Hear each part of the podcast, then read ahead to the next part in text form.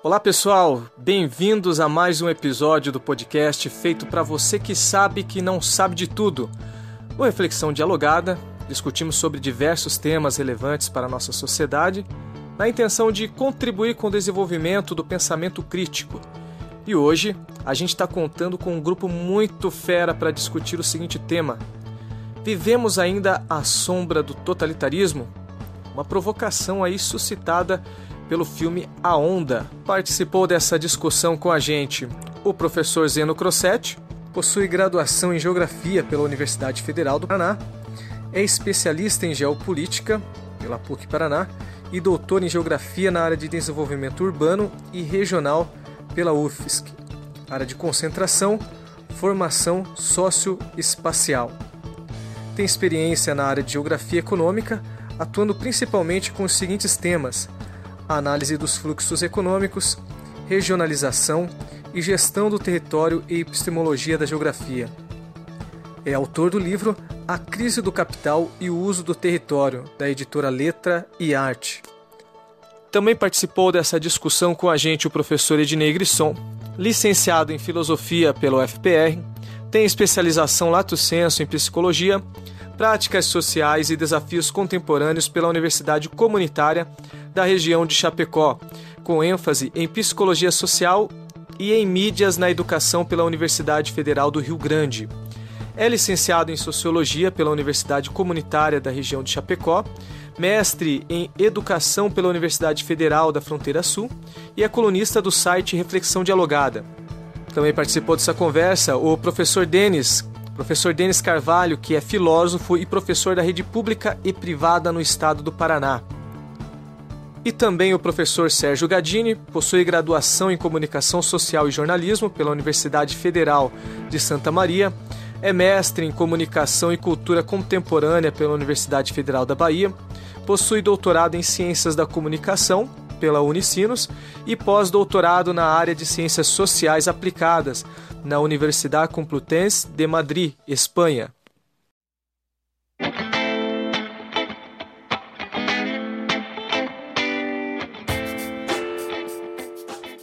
Seria possível um regime como o nazista emergir hoje no Brasil ou em qualquer outro país democrático? Para provar que sim, um jovem professor americano usou como cobaia um grupo de adolescentes em um experimento que quase acabou em tragédia nos anos 60 e é repetido no filme A Onda. O original aconteceu em Palo Alto, Califórnia, em 1967. Em uma aula de história, um estudante questionou a responsabilidade do povo alemão pelas ações do Terceiro Reich. O professor fez uma pequena simulação para que os estudantes entendessem o que é ter que seguir as instruções de um líder. No início, ensinou postura, respiração correta, respeito. No dia seguinte, somou-se à disciplina a noção de grupo. O mestre deu à classe um nome, a terceira onda mais tarde um slogan, uma saudação, um cartão de sócio e até uma polícia de estudantes para vigiar ações uns dos outros. Chegou a fazê-los acreditar que a onda extrapolava a sala de aula. Era um movimento que iria dominar o país. Para mim, como professor, era muito gratificante ver a maior parte dos alunos se envolvendo, tomando as rédeas. Eles saíam para entregar panfletos, agregar nomes. E aí isso explodiu. Conta Ron Jones, de 68 anos, a Folha por telefone, a Folha de São Paulo. Em cinco dias, o número de membros na classe dobrou de 25 para 60.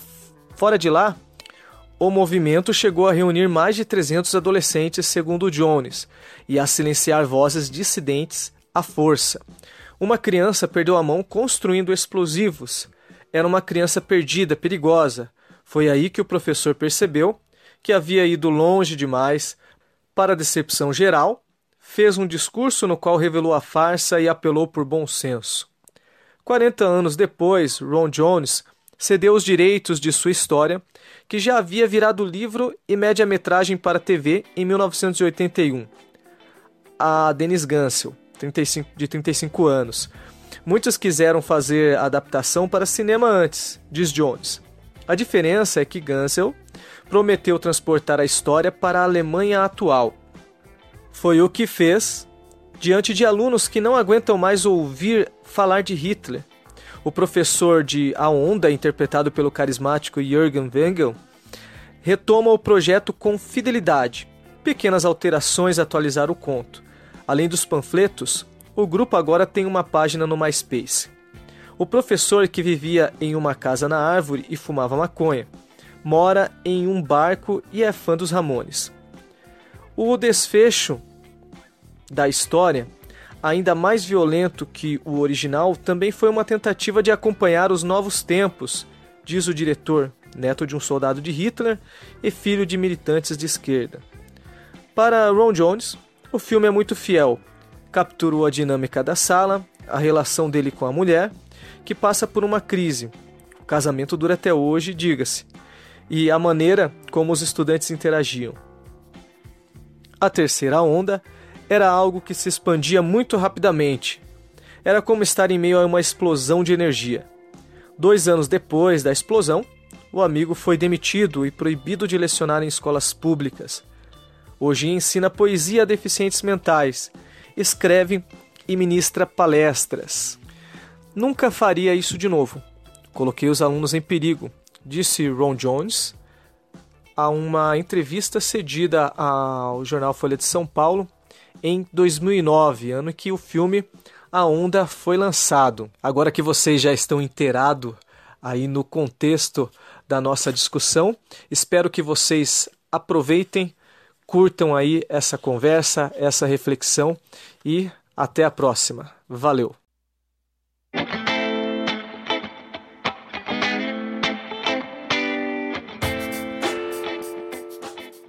É importante a retomada dessa discussão, né?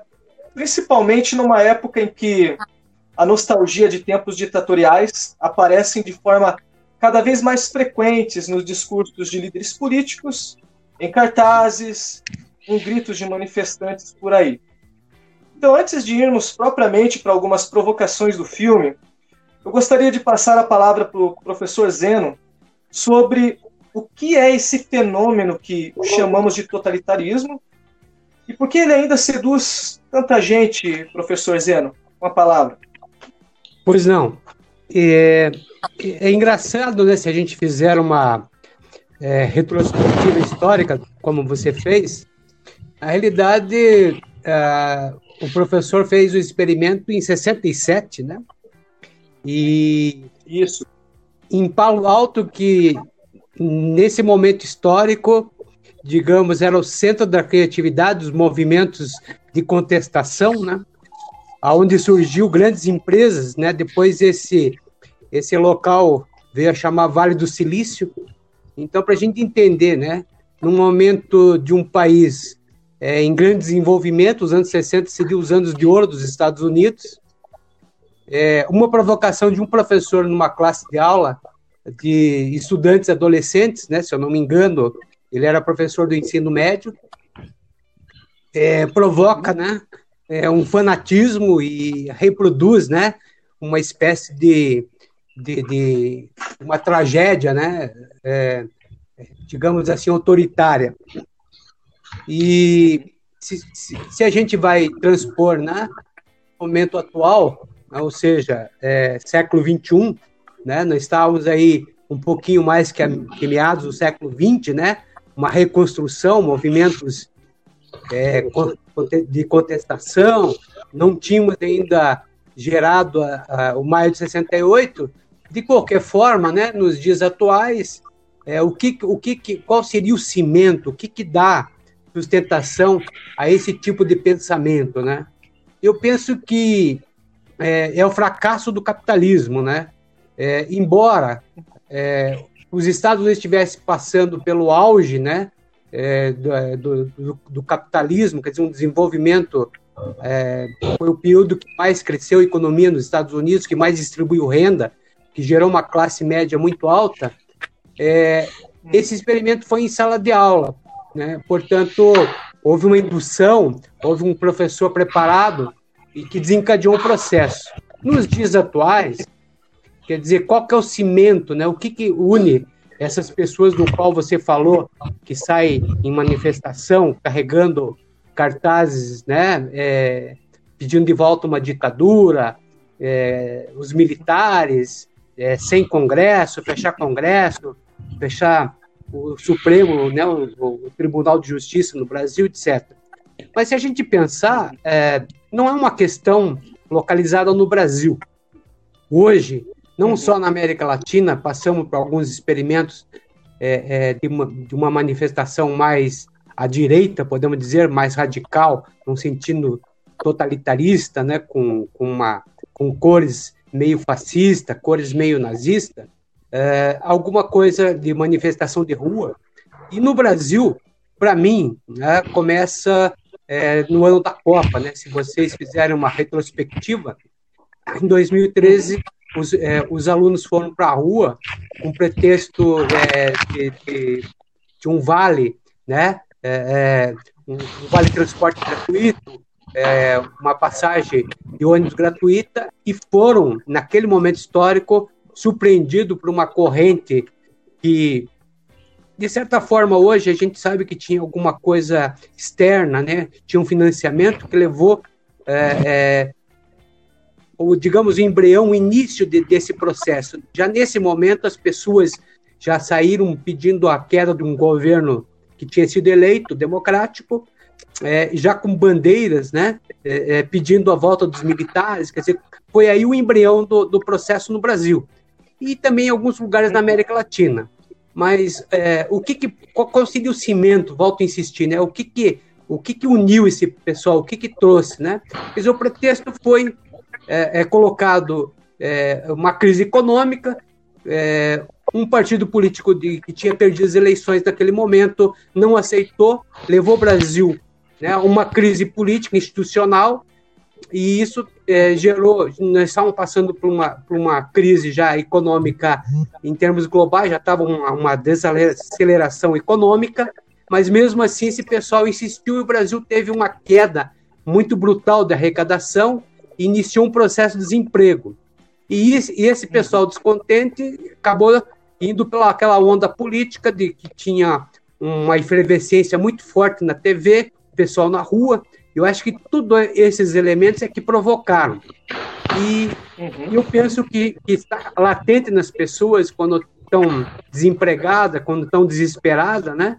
É, é, são fases, são presas fáceis para um, um processo autoritário. Na minha opinião, eu, eu acho que é por aí a, a discussão, né? Isso, excelente. Então, é interessante os apontamentos do, do professor Zeno, porque ah, um sistema democrático, né, por mais consolidado que ele seja, pelo menos na percepção aparente, né, ele não, não, não se apresenta como um muro intransponível, então, para que o totalitarismo né, ele se, se dissemine, ele, ele se fique arraigado, né? E interessante que tem um apontamento é, muito curioso de um filósofo francês chamado Jean-Claude Lefort, a respeito do totalitarismo, né? Através do qual ele tenta mostrar que a democracia moderna é, ela carrega consigo o germe do, do totalitarismo, vai na direção do que professor Zeno acabou de, de apontar aqui para a gente, né? E por que razão que ele chega a essa conclusão? Porque para Lefort, o núcleo de uma sociedade democrática é o conflito, é o dissenso. Por exemplo, as manifestações que o professor Zeno, é, as quais o professor Zeno fez alusão, fez referência aqui, o, o dissenso, e, e, por isso a democracia, segundo esse pensador, ela não é fechada. Ela está aberta ali para o dissenso, inclusive. E a democracia, segundo ele, ela deve ser histórica, né, de modo a possibilitar o quê? Criação de direitos. Só que a questão é justamente essa, porque a abertura que o sistema democrático tem, segundo aponta o Lefort, é uma abertura também para o totalitarismo. Né? E ele vai dizer que o totalitarismo é a invenção de uma sociedade una, indivisa, de um poder uno e indiviso, de um povo uno e diviso, encarnado na figura do gente, do seu partido. É, Lefort vai dizer isso numa antologia escrita por ele e outros pensadores revolucionários. Né? A gente não tem uma tradução para essa obra que é Socialismo e Barbárie. Professor Denis, já quero jogar a bola para você, aqui, passar a bola para você. É, quais as suas impressões aí a respeito do, do Onda e que lições importantes a respeito desse tema, desse tema ele nos traz? É, é de que forma que podemos ligar né, o contexto do filme a essas provocações aí do Lefort e também de outros pensadores que vierem à mente aí? A palavra, professor Denis. Valeu, Zéias. Obrigado pela explanação, a contextualização ali do professor Zeno, muito boa. Oséias, é, ao rever o filme, quando você me provocou para poder participar dessa mesa de discussão, eu voltei para o filme para me atualizar em relação a, né, ao que ele apresentava e me destacou é, três pontos que eu gostaria de é, trazer à tona aqui para gente, para contribuir para essa nossa discussão. A primeira uhum. discussão no filme é o quanto a educação, e falando de nós, né, da filosofia, o quanto ela é importante é, no que tange a provocação e especulação das coisas, né? O, o cenário do filme ele passa é, a partir de uma pergunta, né? É, será possível uma ditadura novamente na Alemanha moderna, né? E, e os alunos, é, não, lógico que não, onde já se viu, tal. E o experimento que ele faz é, demonstra exatamente de forma catastrófica o contrário, né? Uma outra uhum. característica importante que passa pelo filme é o perfil dos alunos. Né? Se você pegar os principais alunos ali, os principais personagens, é, você vai ver que eles são é, consumistas, imediatistas, poucos, pouco reflexivos, né? as duas personagens que se destacam um pouco mais em querer aprofundar, refletir, pensar nos comandos, né, do Senhor Berger, era a Caro e a Mona, e elas automaticamente foram excluídas do grupo, né? É, sem uhum. contar que nos meandros do filme aparecia ali também algumas espécies de exclusão em relação à religião e etnia, em relação às questões sociais, em relação a comportamentos que eram entendidos fora do padrão, né? Aqui eu estou falando mais especificamente do personagem Tim, né? E por último, e eu acho que é o que mais se destaca, e eu vou utilizar esse terceiro ponto para vincular o Lefort, é a questão da disciplina. No momento em que o senhor Weger ele coloca a disciplina, seja nas carteiras, seja na camiseta branca, seja nos gestos comuns, no slogan, na marcha e tudo mais, ele se aproxima exatamente dessa ideia que o Lefort fala, que é de unificação, que é de padronização. E junto ao Lefort, é, eu, te, eu te confesso que logo quando você falou de totalitarismo, me veio, me veio em mente a Hannah Arendt, mas eu vou deixar ela em uhum. suspensão aqui agora. É, ao falar especificamente de disciplina e linkar ele com o Lefort, eu tenho que trazer para a nossa roda de conversa o Foucault. Né? Uhum. É, o Foucault, quando ele vai tratar da disciplina, ele faz questão de dizer lá, ó, abra aspas, o momento histórico das disciplinas é o momento em que nasce uma arte do corpo humano que visa não unicamente o aumento das suas habilidades, é, principalmente quando ele fala da respiração ali, né? Olha, fique em pé, respira, que o sangue circula, vocês ficam mais dispostos, né? Mais habilidosos. E o Foucault continua, nem tão pouco aprofundar-se essa mas a formação de uma relação que no mesmo mecanismo o torna tanto mais obediente quanto é mais útil. Fecha aspas. Então, quando você escuta o Lefort falando é, de uma certa padronização, de um, um, líder único, de um povo único, é, vou utilizar um, um, um, termo que é mais contemporâneo, né? A, a, tentativa da unificação de uma ideologia, aí eu tenho a raiz do totalitarismo. Por quê? Porque eu tenho exatamente a exclusão do diferente. Eu tenho uhum. a exclusão daquele que não pensa como eu penso. Eu tenho a exclusão daquele. No filme fica bem gritante quando a Caro não vem para a sala de aula com a camiseta branca, né? A, a, a primeira sim. pergunta que, que, que, é feita para ela é: o que, que você tem contra a onda? O, tipo, o que, que você tem contra nós? Isso é bom para nós. Então, eu acho uhum. que a, a, reflexão que o Lefort faz em relação a essa ideia de totalitarismo é pertinente E a gente consegue sim fazer uma relação bem aproximada, seja com o que é proposto pelo filme, e mesmo trazendo como uma lanterna aí, é, sob essas discussões, o posicionamento do Foucault em relação à disciplina e o quanto que a disciplina causa essa ideia de padronização, disciplinarização, controle, homogeneidade. E daí o diferente, é, nesse sentido, ele não é um diferente aberto para o diálogo. Ele é um diferente, tipo, é, é ele é meu adversário, ele é contra mim. Então eu sequer vou conversar com ele, eu sequer vou ouvir o que ele tem que falar interessante porque a, a aula, né, o curso que eles estão fazendo é justamente autocracia, né? remetendo a, a, a governos autoritários, né? racismo, enfim, a gente tem vários termos aí, mas é, que a gente até pode utilizar aqui, mas convergem justamente para essa questão do autoritarismo. E, e, fazendo um curso sobre autoritarismo, eles acabam que caindo nessa rede, né? eles acabam que, que sendo seduzidos ali por uma ditadura do, do próprio professor. O professor e... foi muito habilidoso, né, Oséias? Na forma com que ele é, seduz, com que ele. É, é, porque automaticamente eu volto no perfil dos alunos. Como eles uhum. precisavam resolver um problema imediato deles ali, que era a aceitação pelo colega, que era a indistinção social, que era a aceitação por uma característica étnico-religiosa, quando ele vai lá e padroniza, ele resolve esse problema para eles. Exato. Uhum.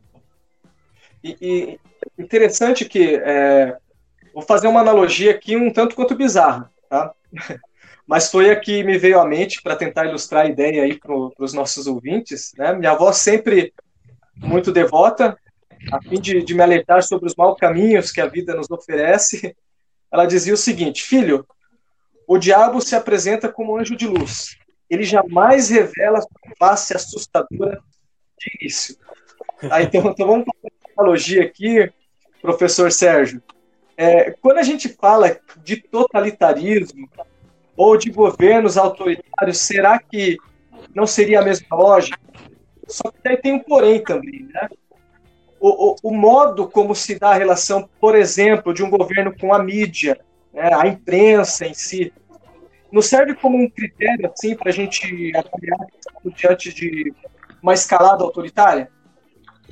Oi, sim, sem dúvida, Oséias. Primeiro, satisfação dialogar com pessoas tão esclarecidas quanto os, os nossos convidados aqui. Então, e, e, esse momento de quarentena nos possibilita isso. Então, primeiro, meu meu de agradecimento em participar desse diálogo, meu caro.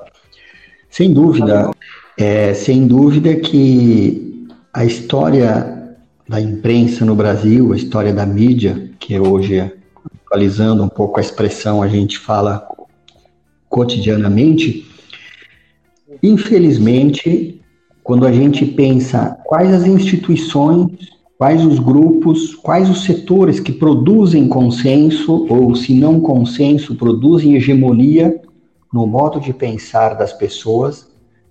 No caso brasileiro, infelizmente, a gente tem que constatar que, desde o início do século XIX, quando a gente começa a falar em uma imprensa regular, infelizmente, esse, esses produtos, esses serviços, esse circuito de informação está a serviço dos grupos dominantes. Ele está refém ou mantido por dinheiro público, dinheiro pago pelos contribuintes, mas fundamentalmente a serviço de um interesse de classe dos grupos hegemônicos.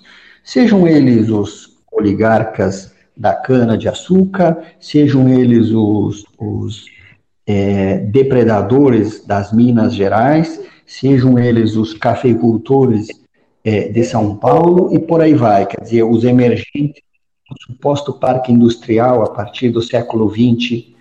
Mas em todos os momentos, esses grupos de mídia que produzem a informação e colocam e de algum modo participam dessa construção dos modos de pensar e dos modos de se comportar no cotidiano, infelizmente eles estão a serviço destes grupos hegemônicos.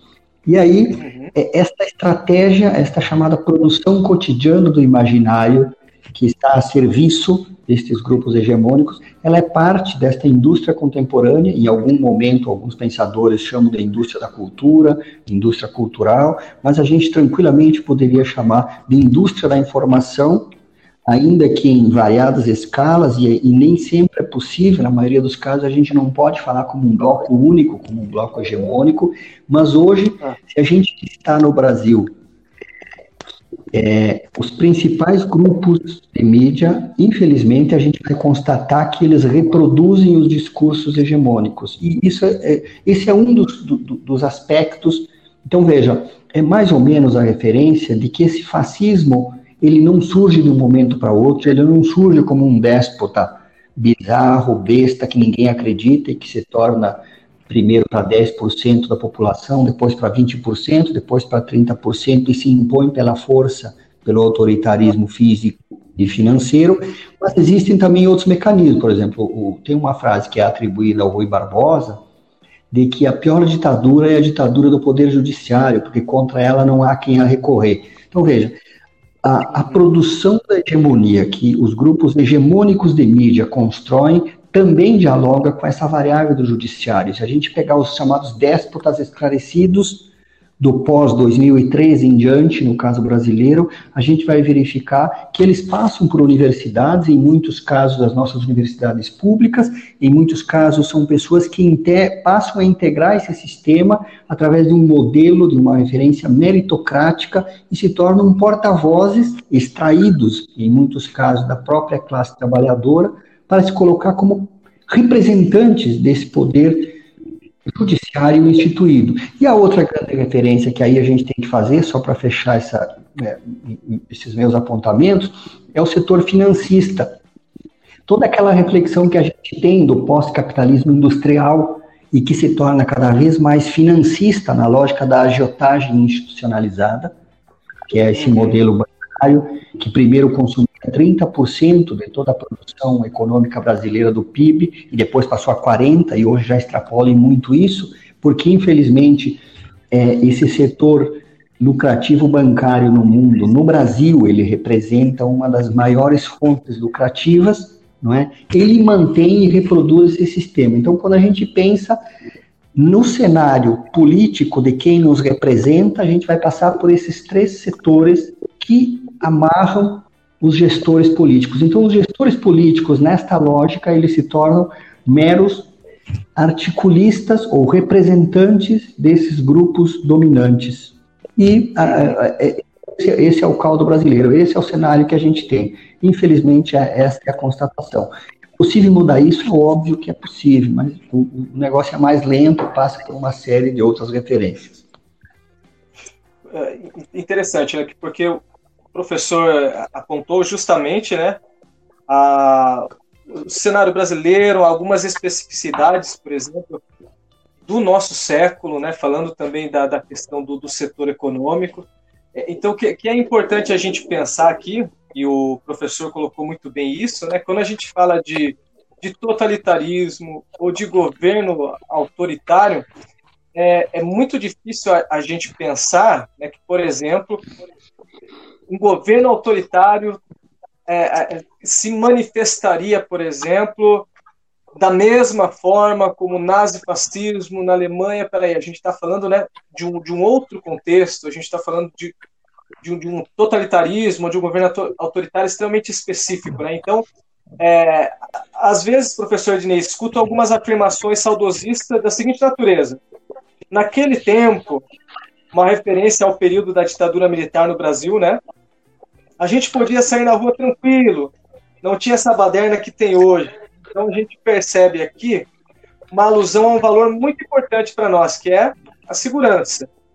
E isso, como o Denis também apontou ali muito bem, a, gente consegue perceber que a juventude, eles querem se sentir protegidos, eles querem se autoafirmar ali, né? Mas em que medida, né, isso não é uma ilusão? E você pontuava na questão levantada, José, é, sobre um saudosismo, ah, aspectos de governo autoritários e um certo saudosismo, em especial ah, a ditadura militar, militar que ocorreu é, no Brasil. Eu, minimamente, gostaria de dizer para você que esse saudosismo me parece o riso do inferno, uma espécie de alegria maligna, né, com expressões assustadoras de uma individualidade é, que espera um deleite, que aguarda com deleite o sofrimento alheio, muito mais a mera indiferença. Não diz respeito ao sujeito que age.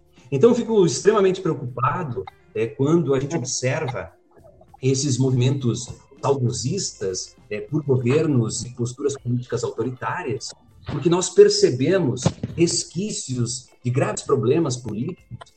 E nós lembrarmos, então, é, do autoritarismo fascista da Itália, do nazismo alemão, e por que não é, a proposta é, de intervenção comunista soviética, que também se tornou forte, centralizadora, é, e levou à derrocada do século XX. Mas, pensando nessa questão que você me levanta, é, aliás, são duas questões, né? a empreitada parece grande, é, para organizar apontamentos, é, eu lembro de dois importantes teóricos, um psiquiatra francês chamado Gustave Le Bon, e para a segunda questão eu lembro uma outra personalidade é, muito interessante, chamado Etienne de la Boétie, é, que escrevendo um discurso é, sobre é, a servidão voluntária.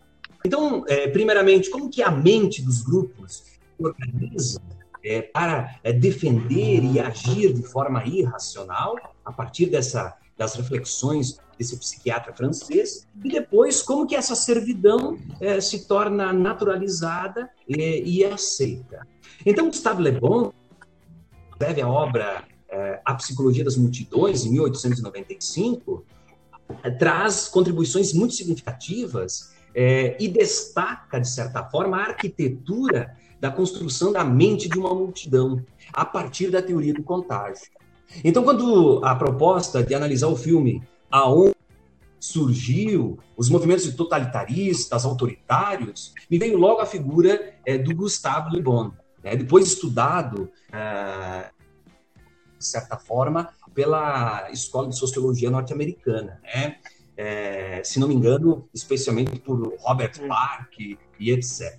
Bom, a, o que, que essa teoria do contágio, é, de certa forma, apresenta? Né? O que, que ela, de certa forma, nos contribui para compreender como que esses indivíduos passam a agir e a pensar serem influenciados é, por atitudes muito fortes e determinantes. Então, os indivíduos eles são colocados é, numa espécie de mente coletiva, é, cuja forma de pensar, de sentir, de agir, é, passa a ser área, sem contraste com as formas individuais. Então, vejam bem, é como se a multidão exercesse uma influência hipnótica sobre seus membros. É como se formação de um grupo psicológico, um ser provisório, que reúne elementos heterogêneos dos indivíduos. É numa combinação mesmo que momentânea, mas universal. Então, a, a ideia da individualidade praticamente desaparece. E parece o espanto do professor com o seu experimento lá no filme A Onda é que os indivíduos passam a comer literalmente em sua mão e passam a ser é, os fantoches daquele experimento que se torna e descortina uma realidade é, ultra trágica, né? Então as pessoas elas abandonam é, as suas responsabilidades individuais e cedem a essas emoções contagiosas da massa. Então ela só existe pela presença compartilhada de alguns elementos rudimentares, tais como a inclinação emocional, a influência recíproca, e se a gente a homogeneidade mental desses indivíduos que acabam se aglutinando. Então, o indivíduo ele abandona a distintividade individual para seguir a mente coletiva. Agora, o seguinte, não por segurança, mas por necessidade de harmonia, ou como diz uma expressão alemã, é, seria em consideração a eles, pelo amor a eles o heterogêneo não prevalece. E nas características da multidão, tudo alimentado pelo fenômeno do contágio dessa ilusão. Então, na pergunta você solicitava é, se esse saudosismo não é a vivência de uma realidade ilusória. Certamente. pelo contágio que a vivência na massa é, possibilita. Então, existe o desaparecimento da personalidade e o que permanece são os instintos primitivos. Né? A onda certamente transforma os indivíduos em uma espécie de zumbis fanáticos, eliminando as habilidades racionais do controle do comportamento. É isso que pode ser percebido é, nessa juventude, na, naquela turma, naqueles meninos, naqueles rapazes, naquelas moças é, que integram a onda.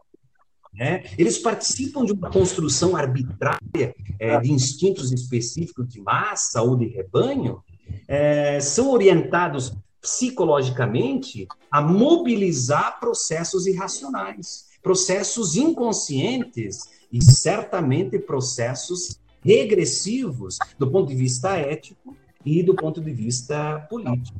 Então, ah, quando você propõe como que é, massas, agrupamentos de pessoas é, retomam, rescaldam de forma salvista é, governos, regimes, propostas políticas de Estado autoritárias. Eu digo para você, e repito como iniciei, a meu ver, parece um riso do inferno. Uhum. Né? Parece um riso do inferno é, comemorando a irracionalidade né, e a regressão psicológica, ética e política. Eu não vejo outra, uh, outra possibilidade, né, para agora uh, o Gustavo Le Bon, não vejo outra possibilidade a não ser essa descaracterização do indivíduo e a caracterização da massa e esse zumbi fanático, então, alimentando essa engrenagem é, maciça. E caminhando, então, para a questão que você propõe, é, essa massa, né, é, é essa comunidade de pessoas, ela, de certa forma, deseja a servidão é, e propõe, aceita, é, de comum acordo, é, o processo de, é, de concentração radical é, do poder é, de forma soberana na mão é, de uma pessoa. Então, eu acredito que para existir a servidão, deve-se pressupor a concentração de poder, minimamente isso, na mão de um governante ou, de certa forma, é, de um tirano. É, uma das coisas que me chamou muito a atenção na, na, no filme A Onda é a subserviência é a servidão de um dos alunos, que lá pelas tantas, próximo do final do filme, acaba se suicidando, é, se dando um tiro é, na boca, é, especialmente dada a, a, a, grandiosa frustração quando o professor se dá conta é que o experimento extrapola os muros da escola e gera um problema, é, sem dúvida, muito significativo. Então, é, a partir dessa premissa, nós temos inúmeros exemplos de tiranias. Né? Quanto à servidão, é, eu acredito que o, o Laboissi ele foi muito preciso nas suas colocações lá no discurso sobre a servidão voluntária. Aliás, um belo texto, curto, mas com uma profundidade é, verdadeiramente é, incomensurável. Então, um tirano ele pode escravizar os seus súditos. Né? Ele pode escravizar é, pela força, pelo terror, é, e se mantém somente é, pelo consentimento deles. Esse é o segredo da força do tirano. Esse foi o segredo que manteve o professor no comando praticamente até o fim do experimento.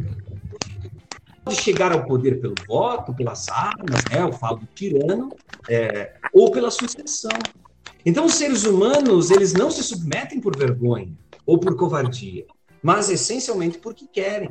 Aqueles alunos é, queriam estar presentes na aula de alto Então, assim, de uma vez por todas, me parece que não querendo mais servir uhum. o tirano, o governante, o déspota, é, os súditos destruiriam o seu poder e seu Estado. É, a única força que o tirano possui é aquela transferida pelos seus súditos, por meio do consentimento. Então, me parece que a massa não tem consciência disso.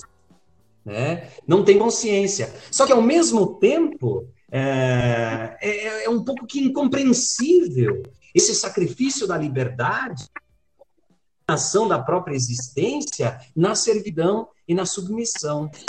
essa noção, é, essa noção então de, é, de servir de forma cega, ao mesmo tempo pensar através é, de uma é, de uma multidão, sem dúvida.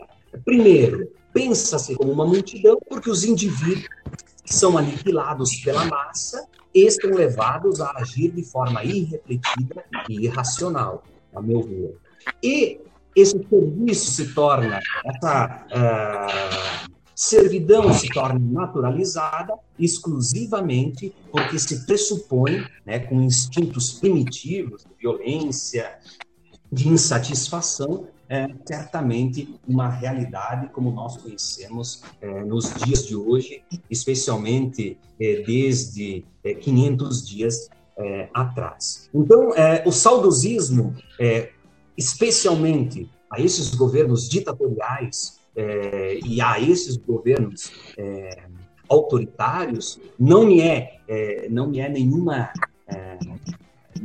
não, não me traz nenhum movimento é, tão é, impactante como a necessidade de violentar uns sobre os outros. Então, basicamente isso. Eu não sei se é, os, os, os, demais colegas poderiam comentar, mas me parece que a coisa caminha por aí, é, parafraseando o professor Zeno, me parece que o cimento, o que liga a, a essas situações ao filme, a nossa realidade é basicamente isso. Alguém gostaria de, de, acrescentar alguma coisa, de comentar algo com relação ali o que a professora Ednei apontou? Olha, é, eu teria aí uma, uma questão que, se eu não me engano, foi o Sérgio ou alguém que, que cedeu a ele, não sei se o Denis, ah. que é a questão do que ele, ele, ele citou, acho que o Foucault, né? E eu acho que o momento agora é interessantíssimo para trazer o Foucault para o debate, porque ele falou mais em questão de poder, em questão de disciplina, né? Mas o Foucault tinha elaborado. É, coincidentemente, ele veio dar um, uma palestra no Brasil e pela primeira vez ele utilizou a, a, a ideia da biopolítica, né? Depois elaborou a ideia do biopoder é, é, seria uma, uma, uma espécie de, de, de, de, disciplina, né? o Estado político tentando disciplinar a, a, a vida da pessoa, né? O, o, direito ao corpo e tal. É, quer dizer, a pandemia agora é, e, e, e, as ações autoritárias que, que, que estamos aí assistindo, né? todo dia quase, não só por parte do governo, mas por parte de de grupos né, organizados que vão em plena pandemia para a rua, né, sem distanciamento social, sem nada para buscar ideias totalitárias. Eu acho que essa ideia do biopoder, é, da, da biopolítica, cai bem aí nessa discussão. É, Oséias, posso fazer a tréplica? Pode falar. Isso? É, e, e, era mais ou menos nesse sentido, professor Zeno, que eu queria trazer o Foucault mesmo. Porque, e daí aqui vou pegar a fala de todos vocês, tá? A contribuição do Ednei, a contribuição do professor Sérgio, do professor Zeno, é, hum. só corrobora é, para a gente perceber que, de fato, a, é, é um projeto, né? É, não, não é por acaso que estamos passando pelo que estamos passando, né? Há um projeto. Há um projeto encabeçado pela imprensa, há um projeto encabeçado por grupos políticos, há um projeto encabeçado por grupos é, econômicos e que, de alguma forma, agora, depois de você ter passado por uma crise econômica e por crises institucionais, aparece, entre aspas, né, um certo salvador da pátria que, na prática, é, não preocupa-se com a nação, com a pátria, mas preocupa-se em oferecer para esse grupo que o apoiou e o apoia o que tivera prometido nesse projeto lá atrás, né? Ah. E dentre os vários sinais que nós temos dessa efetivação, dessa ação, é, o que mais me preocupa hoje, principalmente quando a gente fala de um cenário de pandemia, coronavírus, Covid-19, é uhum. a, a resistência de uma ideologia política em relação ao que a ciência diz. Né? E, e, não aqui querendo galgar um grau de cientificismo, que a ciência salva, não isso, certo? Mas pelo menos de, de, demonstrar que dentro de uma evidência de pesquisa, de ciências, de testes, né, de, de, de procedimentos científicos, é, é lógico que para combater a pandemia, o encaminhamento científico ele é muito mais eficiente, ele é muito mais eficaz do que o posicionamento político. E daí, uhum. exatamente uhum. nesse momento, numa vertente que eu julgo totalitarista, a gente tem a, a, a pirâmide invertida. A gente tem um argumento político se sobrepondo no combate a uma doença sobre o argumento é, sobre o argumento científico. E daí, meu amigo, se a pergunta é o totalitarismo ronda a sociedade brasileira, eu diria que não ronda mais. Ele já foi geminado. Ele já uhum. deu início. Esse projeto ele já está em execução. Pegando aí essa ideia sua de projeto, é, é, linkando né, com o que todo mundo aqui falou também, é, vou lançar uma provocação aqui, começando ali pelo professor Zeno, e essa pergunta pode depois rodar para cada um. Tá? Professor Zeno, é possível, tomando o nosso contexto, né, a conciliação entre democracia e neoliberalismo? Então, eu não quero aqui dar uma definição rasa tá, do que seja neoliberalismo, daí o senhor pode até aprofundar ali um pouquinho. Mas se abordarmos aqui como um processo de mercantilização das relações sociais, por exemplo, nas palavras do, do, dos economistas Gerard Domenier e Dominique Levy. Bem, é, é só um papo por uns dois dias, mas tudo bem, né? Vamos tentar fazer uma síntese. É. É, é, é, isso aí. Daria pelo menos umas, só no nosso papo, umas 10, aí, 15, né? Mas, mas é o seguinte, né? É, eu, eu, tenho, eu tenho pesquisado muito é, é, essas questões nesses últimos anos, inclusive não só produzindo texto, né, lançando livros com, com essa discussão, é, mas para mim, quer dizer, o que seria o neoliberalismo hoje, para mim nem é mais neoliberalismo, né? Eu acho que esse esse conceito é, que foi cunhado é, lá na época da crise dos Estados Unidos, quando os Estados Unidos estavam com um grande déficit é, interno, né? Uh, externo também, mas o déficit interno nos Estados Unidos é, supera hoje nem sei quantas vezes mais o PIB deles. É, eu lembro que o presidente era, era um cowboy, né? Era o Reagan. E o Reagan criou uma tal de guerra nas estrelas, que seria é, uma provocação, porque sabia que a União Soviética estava quebrada e que eles não poderiam é, é, mais uma corrida armamentista. E deu certo a estratégia porque ele conseguiu derrubar, o, o, sem, sem fazer uma guerra convencional, ele conseguiu implodir o sistema uhum. do outro lado, né? E, mas esse neoliberalismo, ele vem no sentido de afrouxamento das relações comerciais mercantilistas, né? Seria é, diminuir o Estado no sentido de que, é, é, o, como você falou, o livre comércio pudesse fluir mais, quer dizer, as relações comerciais pudessem ser mais frouxas, né? Principalmente as regulações, né?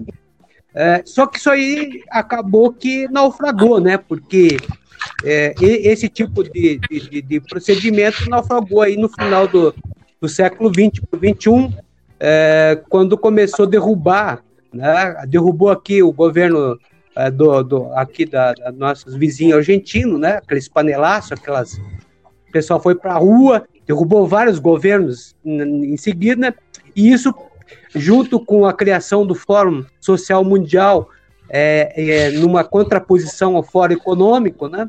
eu acho que foi é, sintomático nessa discussão. Quer dizer, nesse momento, perdeu força e, me, e tem vários textos, vários é, é, pesquisadores que escreveram fim do neoliberalismo. Se você digitar aí, vai, vai, vai encontrar vários artigos científicos e uhum. livros, né? Só que é, esse tipo de procedimento acabou. depois foi retomado mais duramente, né, num ultra neoliberalismo, né, que seria o de hoje, né? Então, é, é, tem esse componente autoritário que ele não tinha antes, né? Mas se você pegar a origem de, de, desse, desse neoliberalismo que vai surgir na França, né? Pelo, pelo Hayek, né? No, naquele livrinho dele, O Caminho para a Servidão, ele já, pasme, né? Isso está logo depois da Segunda Guerra Mundial, quando a, as políticas da, do, do, Banco Mundial, do FMI, né? Uh, uh, coloca o âncora uh, no ouro, né? Fortalecendo é, com políticas de Keynes, políticas é, para gerar emprego e tal, o cara já é, buscando uma nova, uma nova relação e dizendo que a democracia não é compatível com o capitalismo. Está escrito lá. A democracia não é compatível com o ah. capitalismo. Né? E nem, e, e, então, para você ver como democracia e neoliberalismo não tem nada a ver. Uma, o neoliberalismo nega a democracia. Ele quer ganhar dinheiro. É, professor Sérgio Gadini, com a palavra. Oi. Primeiro que eu estou ouvindo com muita satisfação falas muito reflexivas e importantes que em um momento apropriado eu gostaria de contar com essas contribuições nas minhas aulas na universidade junto ao curso de jornalismo.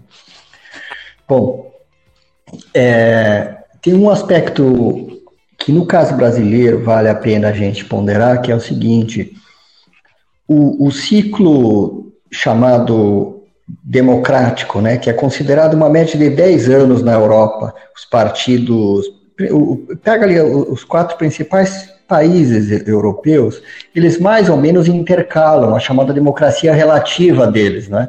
um momento, depois da Segunda Guerra, um momento você tem é, coligações, se não socialistas, pelo menos governos de esquerda preocupados com a defesa de direitos sociais, e governos que alinham com é, a economia de mercado. Estou generalizando de um modo geral, mas é mais ou menos isso. A gente tem um ciclo de 10 anos dos principais partidos, dos principais países da Europa, mas aí é claro que tem que tirar o, o, o, os, os, períodos ditatoriais. É? Então, eu estou falando do, é, de Portugal pós-74, da Espanha pós-75, da França também pós esse, esse, esse período complicado, e naturalmente do, é, do pós-fascismo é, na Itália e do nazi, nazismo na Alemanha, não é? Mas a gente tem períodos cíclicos no, na gestão de governos. Na América Latina, infelizmente, a gente tem sobressaltos porque o controle do Império Norte-Americano, ele, através, principalmente, pega a referência da Escola do Panamá, de intervir em vários governos latino-americanos. O caso do Brasil é um deles, enfim. Então a gente não tem a, a, o, o período cíclico dos regimes democráticos que, com todas as dificuldades, operam e aí se desgastam até a chamada alternância de gestão de modelos. E agora a gente tem um cenário pior, porque cada vez mais o controle da economia mundial pelo sistema financeiro deixa os grandes países do mundo, exceto China e Índia, que aí tem outras referências, e a Rússia, é, em modelos muito reféns do, da hegemonia capitalista. No caso brasileiro é mais traumático porque os chamados 14 anos que a gente teve, se é, soma três governos, mais em tese dois anos, três gestões mais dois anos, né? a gente fala em, em é, 14 anos de governo de esquerda no Brasil. Infelizmente, eles caíram ou, se, ou esqueceram, entre aspas, de setores fundamentais na produção de hegemonia. E aí, o, ao longo desse período, o que a gente viu foi algo que hoje é extremamente perverso, que é deixar e crescer esses movimentos neopentecostais com vários favores e apropriações de dentro da estrutura do Estado brasileiro. Esse povo que hoje se reproduz e mantém bancos, igrejas isentas de vários serviços de tributação, inclusive de, áreas urbanas, não é? Rio de Janeiro é um exemplo, mas pode ser diversos outros né, municípios.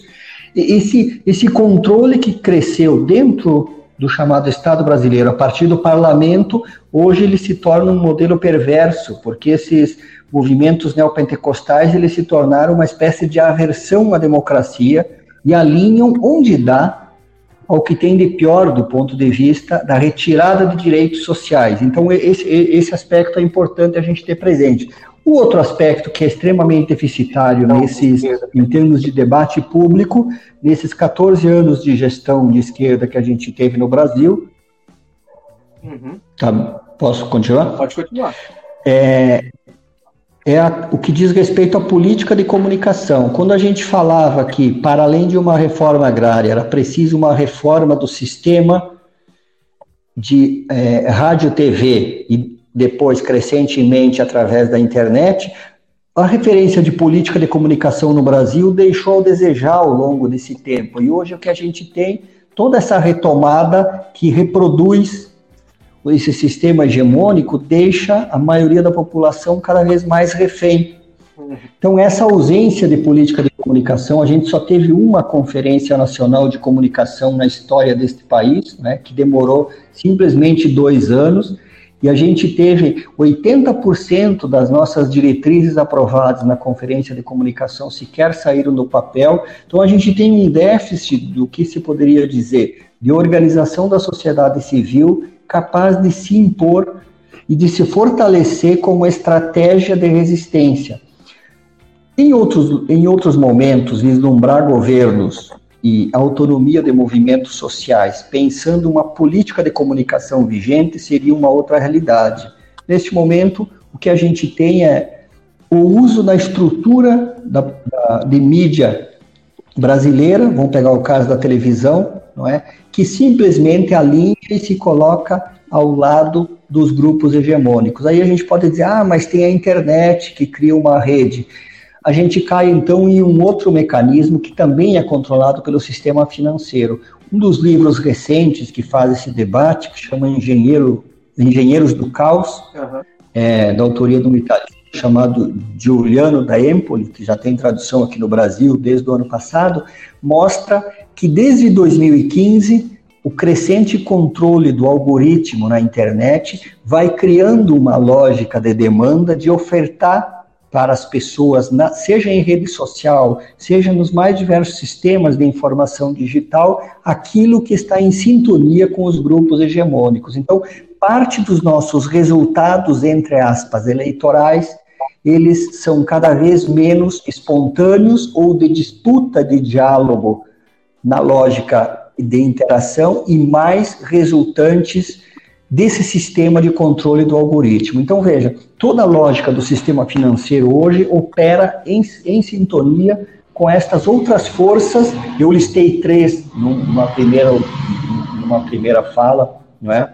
me referindo ao controle do judiciário, ao controle do sistema financeiro e ao controle de mídia, mas a, atualizando esse cenário, a gente tem outras duas grandes forças no Brasil que, infelizmente, operam na mesma lógica de excluir a grande maioria da população. Se a gente pegar o que foi concretamente a PEC do fim do mundo, em novembro de 2016, que congelou investimento de recursos públicos por 20 anos, e agora, uma outra decisão a partir do, do, do, governo e da maioria do Congresso, Senado e Câmara dos Deputados, que foi a aprovação da compra de títulos podres pelo Banco Central, equivalente a mais de um trilhão de reais, para facilitar a operacionalidade do que eles chamam de viabilidade do sistema financeiro.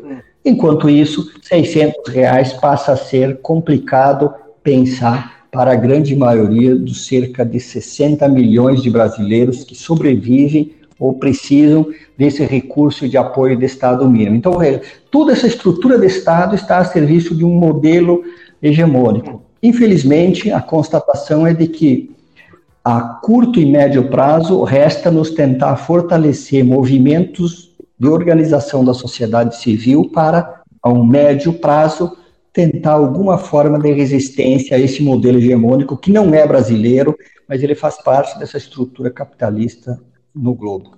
Ótimo. E aproveitando ali, Ednei, queria passar para você essa mesma questão, né? Então é possível a conciliação aí entre democracia e neoliberalismo? É, eu destaco assim, é, qualquer aproximação, né, é, da democracia uhum. com o neoliberalismo, me parece que deveria passar pelo clube da cidadania, né? a partir da participação política, consciente, responsável, é, com vistas, né?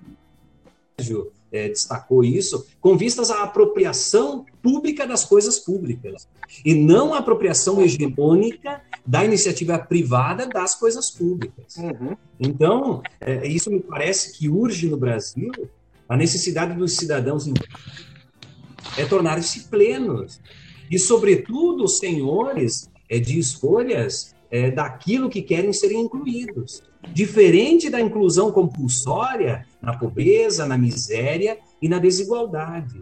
E registre-se aqui os 600 reais, é, de certa forma, disponibilizados é, como uma ajuda emergencial nesse momento de pandemia. Então, parece-me que a institucionalização do confronto político, é, de ideias, de projeto, ele pode gerar uma cidadania mais ampla e também uma cidadania mais abrangente para a organização social da sociedade civil brasileira.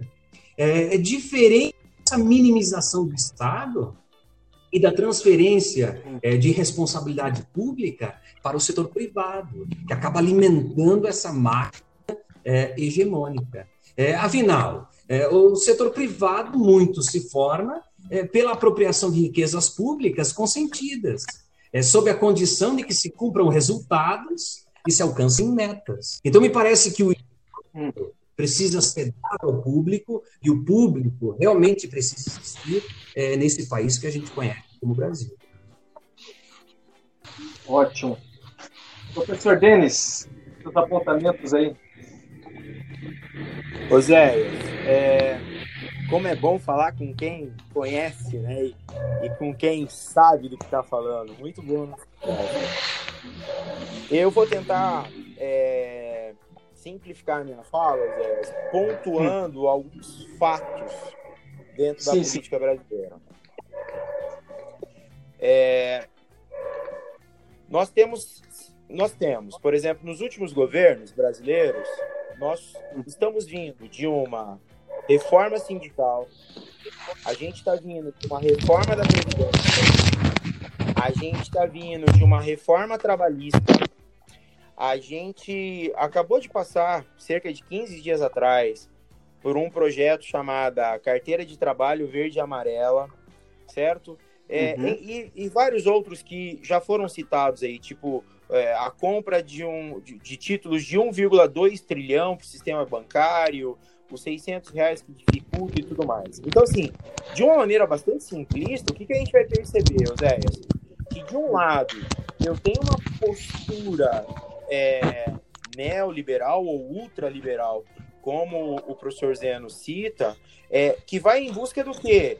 De uma prosperidade, de um capital, de um acúmulo, de um dinheiro que automaticamente, na sua essência, ele já traz um caráter de exclusão quando, hum. para obtenção dessa riqueza, eu excluo a maior parte dos cidadãos daquele conceito básico da sociologia que recebe o nome de direitos sociais.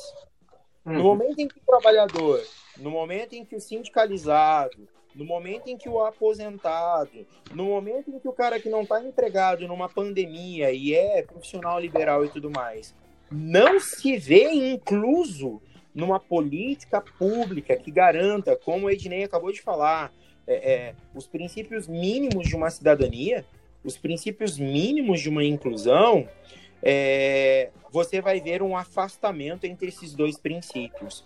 E daí, uhum. só lançando um, uma, uma provocação, quem sabe uhum. para um próximo encontro, a gente já escuta-se falar das eleições de 2022. Uhum. E, e, e, e, na base, o que, que você tem escutado por parte de alguns políticos, de alguns pensadores políticos e tudo mais? a próxima eleição, que é uma eleição municipal, ela não vai ser mais uma, uma eleição entre o partido X ou o partido Y polarizando a discussão. Não vai uhum. ser mais entre uma direita e uma esquerda. A próxima eleição vai ser desse projeto fascista totalitário que se efetiva contra aquele grupo de políticos, de cidadãos, é, de entidades civis que ainda se dizem democráticas ou progressistas. Porque esse uhum. fascismo atrelado com um conservadorismo, se se manter, coloca a democracia no futuro no Brasil e num futuro próximo coloca a democracia em risco, Oséias. Uhum. É, e essa, essa questão do, do risco, né?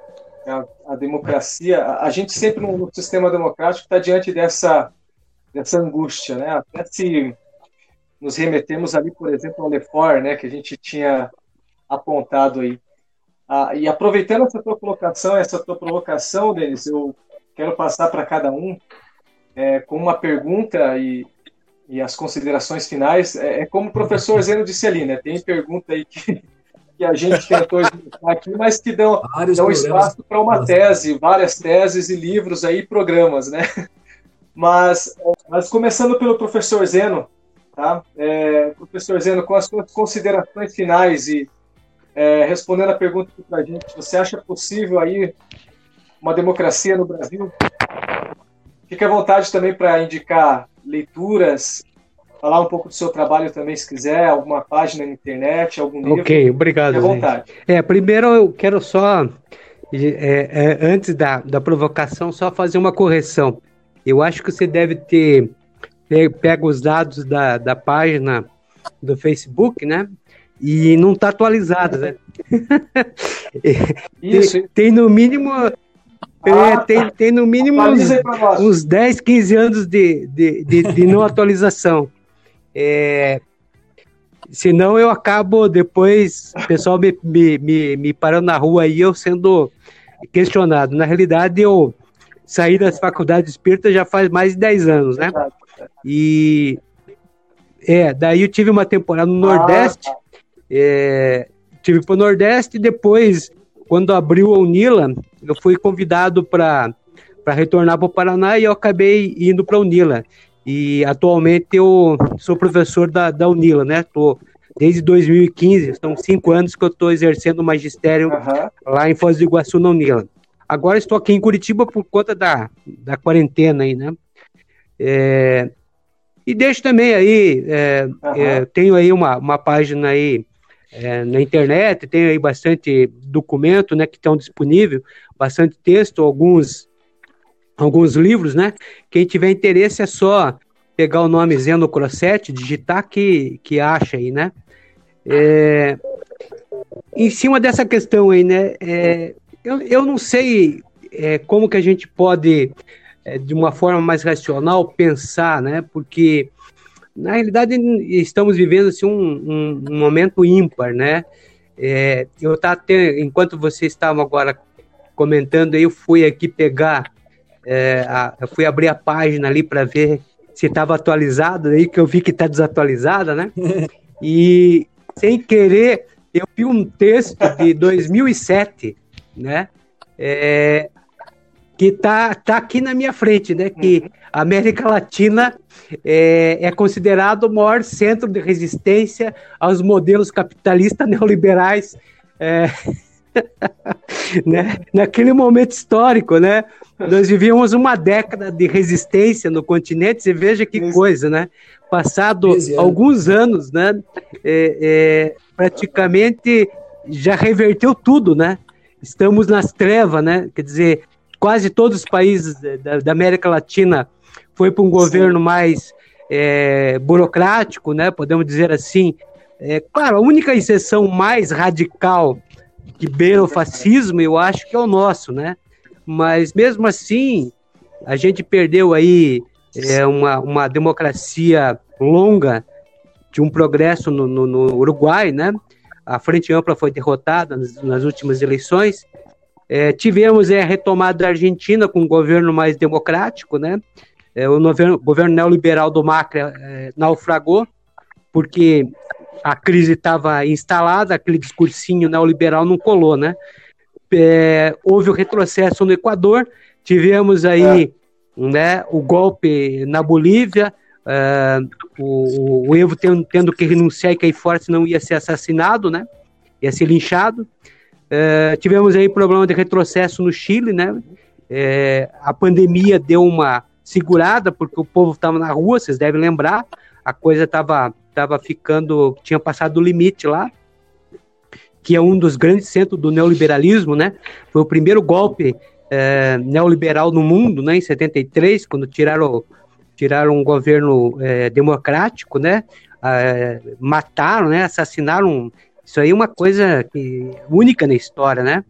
É, e aí o Pinochet assumiu, implantou neoliberalismo e vem naufragando, né? É, quer dizer, o que o seu nosso ministro da Economia quer fazer aqui, né? É, foi feito no Chile, está lá o resultado, né?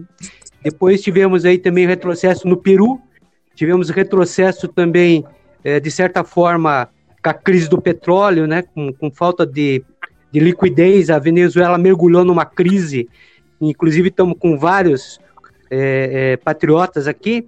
Então, você veja, nesse quadro, para a América Latina, é difícil você falar de democracia, de, de, de, um avanço social, né? Porque estão passando num momento muito triste, né? Mesmo no, no, no centro do poder, né? Os Estados Unidos também está governado com, com um cara que está um pouco fora da casinha. Então eu acho que tem que ter um novo ciclo, senão não temos saída para essa crise, não. não conseguimos nos desvencilhar de, de tudo isso. Obrigado. Verdade. Obrigado, professor Zeno. É, professor Sérgio Gadini, suas considerações finais e uh, o teu posicionamento sobre se possível uma democracia no Brasil. Primeiro, agradecer a, a oportunidade, é um privilégio dialogar com pessoas que têm essa leitura crítica da realidade no mundo e no Brasil. E eu partilho de uma análise muito modesta de que a gente precisa fazer um pouco esse trabalho de casa, que é organizar a sociedade civil nas poucas coisas, nas ações mais modestas possíveis, nas associações de professores, nas associações de bairro, é, nas comunidades onde a gente atua, enfim, porque essa é a única forma que a gente, a médio prazo, vai poder colocar em risco esse modelo hegemônico que hoje exclui a grande maioria da população. Então, aproveito para agradecer é, a oportunidade e deixar como sugestão aqui é, um livro que eu li há pouco do e que eu citei antes, chamado Engenheiros do Caos, que ele faz uma análise de como a nova direita no mundo compra, entre aspas, a democracia, de como ela se impõe através desse controle de rede social e de contas fakes, todo o chamado modelo de invenção, a chamada mentira institucionalizada, seja ela como fake news, boato ou invenção propriamente. E aí ele faz uma importante análise de como alguns países europeus, pegando a história do Brexit e também já anterior à eleição norte-americana e na sequência as eleições italianas e vale também para o caso da Espanha é, do ano passado, onde a direita registrou um crescimento preocupante. A direita não, a extrema direita que usa da mentira explícita para tentar se legitimar. Então é a chamada versão comprada da chamada democracia que a gente tem no mundo. Como existia isso? Humanamente, de forma muito simples, é a gente tentar organizar os trabalhadores, as pessoas nas nossas é, no entorno de moradia, de trabalho, enfim, para que a médio prazo a gente consiga construir resistências com mais força de expressão. De coração, muito grato pelo diálogo e acima de tudo, pela satisfação em ouvi-los. Eu vou importuná-los aqui é, através das outras redes para futuros convites de diálogos. Gratidão. prazer é tudo nosso, viu, professor Sérgio? Obrigado. É, ah, eu gostaria de, inicialmente, então, recomendar Fique com a palavra. de um artigo que saiu no jornal Le Monde, é, aqui do Brasil, né, a versão brasileira, é um artigo do professor Vilmar de Bona, do dia 18 de maio de 2020. O professor Vilmar de Bona é professor de ética do Departamento de Filosofia da Universidade Federal de Santa Catarina.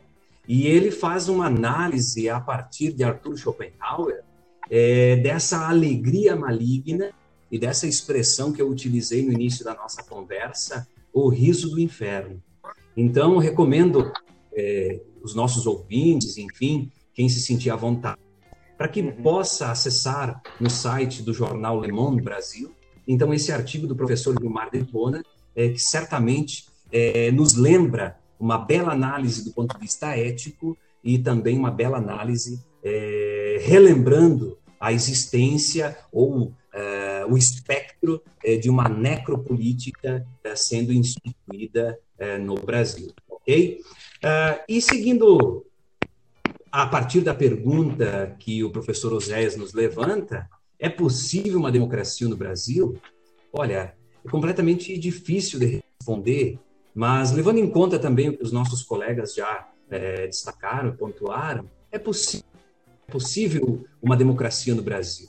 Mas, é, a partir, é, sem dúvida, da construção de uma nova história política de Estado, né? sem mescla com a hegemonia, as diferentes hegemonias é, que assombram o Estado, o autoritarismo político-militar, e, sem dúvida, a partir também da construção e existência de cidadãos ativos em seus direitos civis, políticos e sociais, que eu pontuava é, até um tempo atrás e também o professor Denis é, destacava.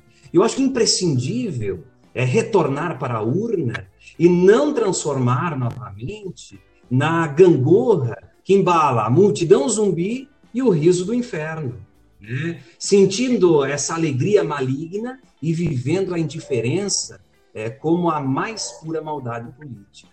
E parece que isso sintetiza esses tempos sombrios é, de, uma man, de uma multidão é, que é, irreflete a situação política, é, econômica e social, e de um outro lado, um riso maligno é, que tem como principal companhia essa indiferença é, no trato é, dos encaminhamentos de forma muito maldosa sobre a política e as políticas que reverberam, sem dúvida, sobre a população é, do país. É, gostaria de reiterar a gratidão pela participação, pelo convite, pelo diálogo.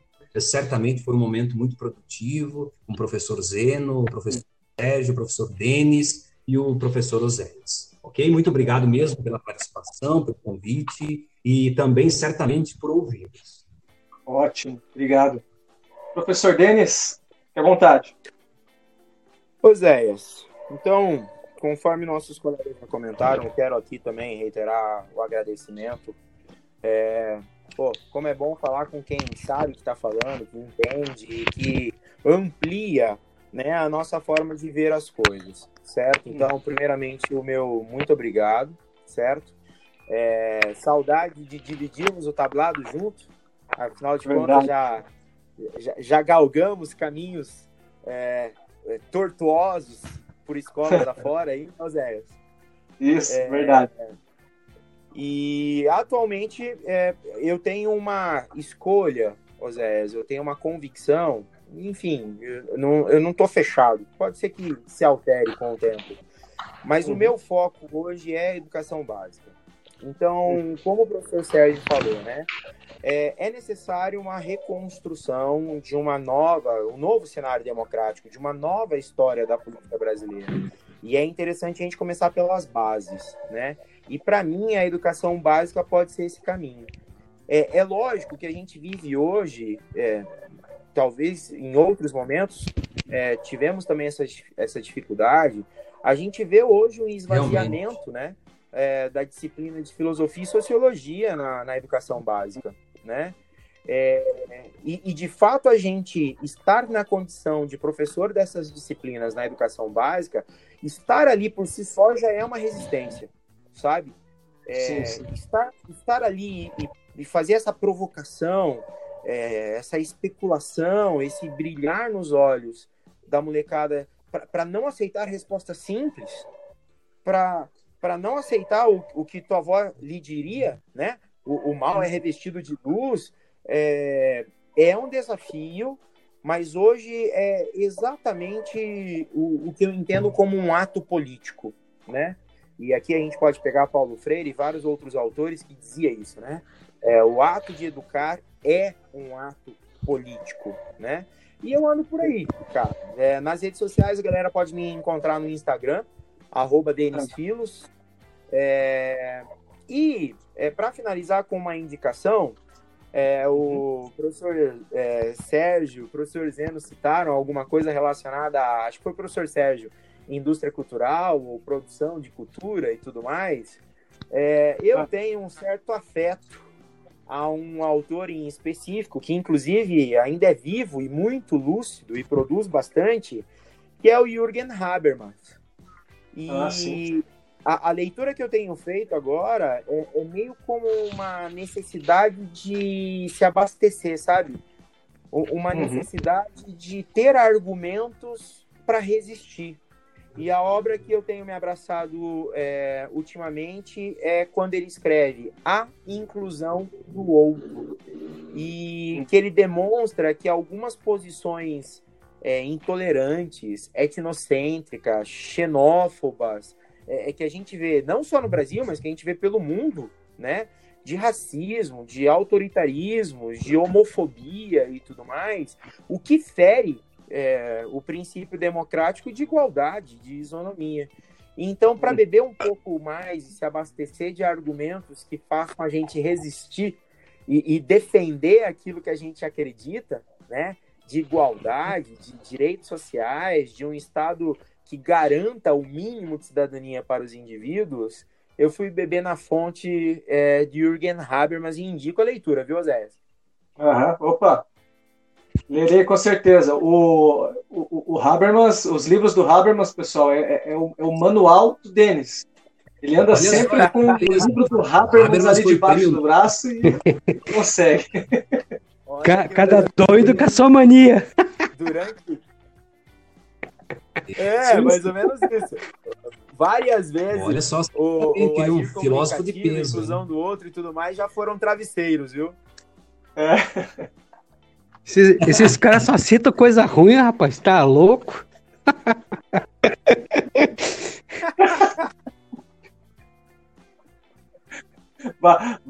assim, a Marilena Chauí, Denis, ela estava assistindo uma aula dela e perguntaram para ela, batem tanto no Habermas? Ela disse assim, ah, mas é muito fácil bater no Habermas. Puxa vida.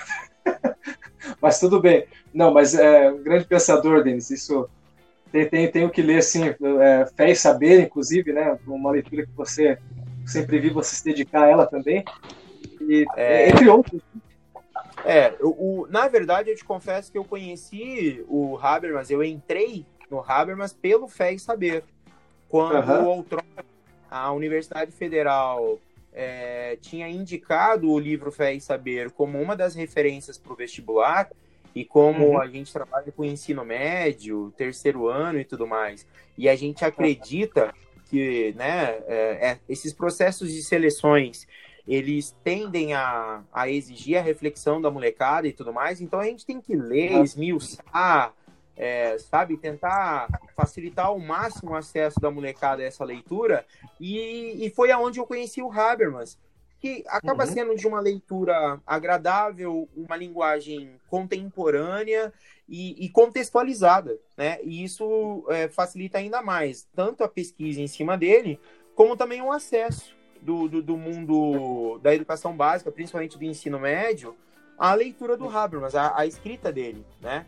Então foi Sim. aí que eu, que eu descobri e tá difícil de largá-lo. tá certo.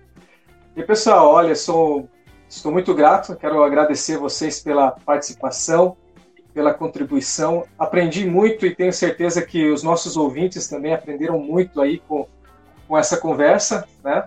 É, e deixo aberto aqui também um convite para próximas ocasiões e próximas discussões para a gente travar aqui. Certo? Obrigado, professor Zeno, obrigado, professor Sérgio, professor Denis e professor Ednei pela, pela contribuição aqui, certo? Então, eu quero dar um tchau aí para a galera, para os nossos ouvintes. Até mais, Obrigado valeu. por ter nos ouvido até Falou, aqui. valeu. Valeu. Obrigado mesmo, grande abraço. Tchau, tchau. Falou, Zé. Falou.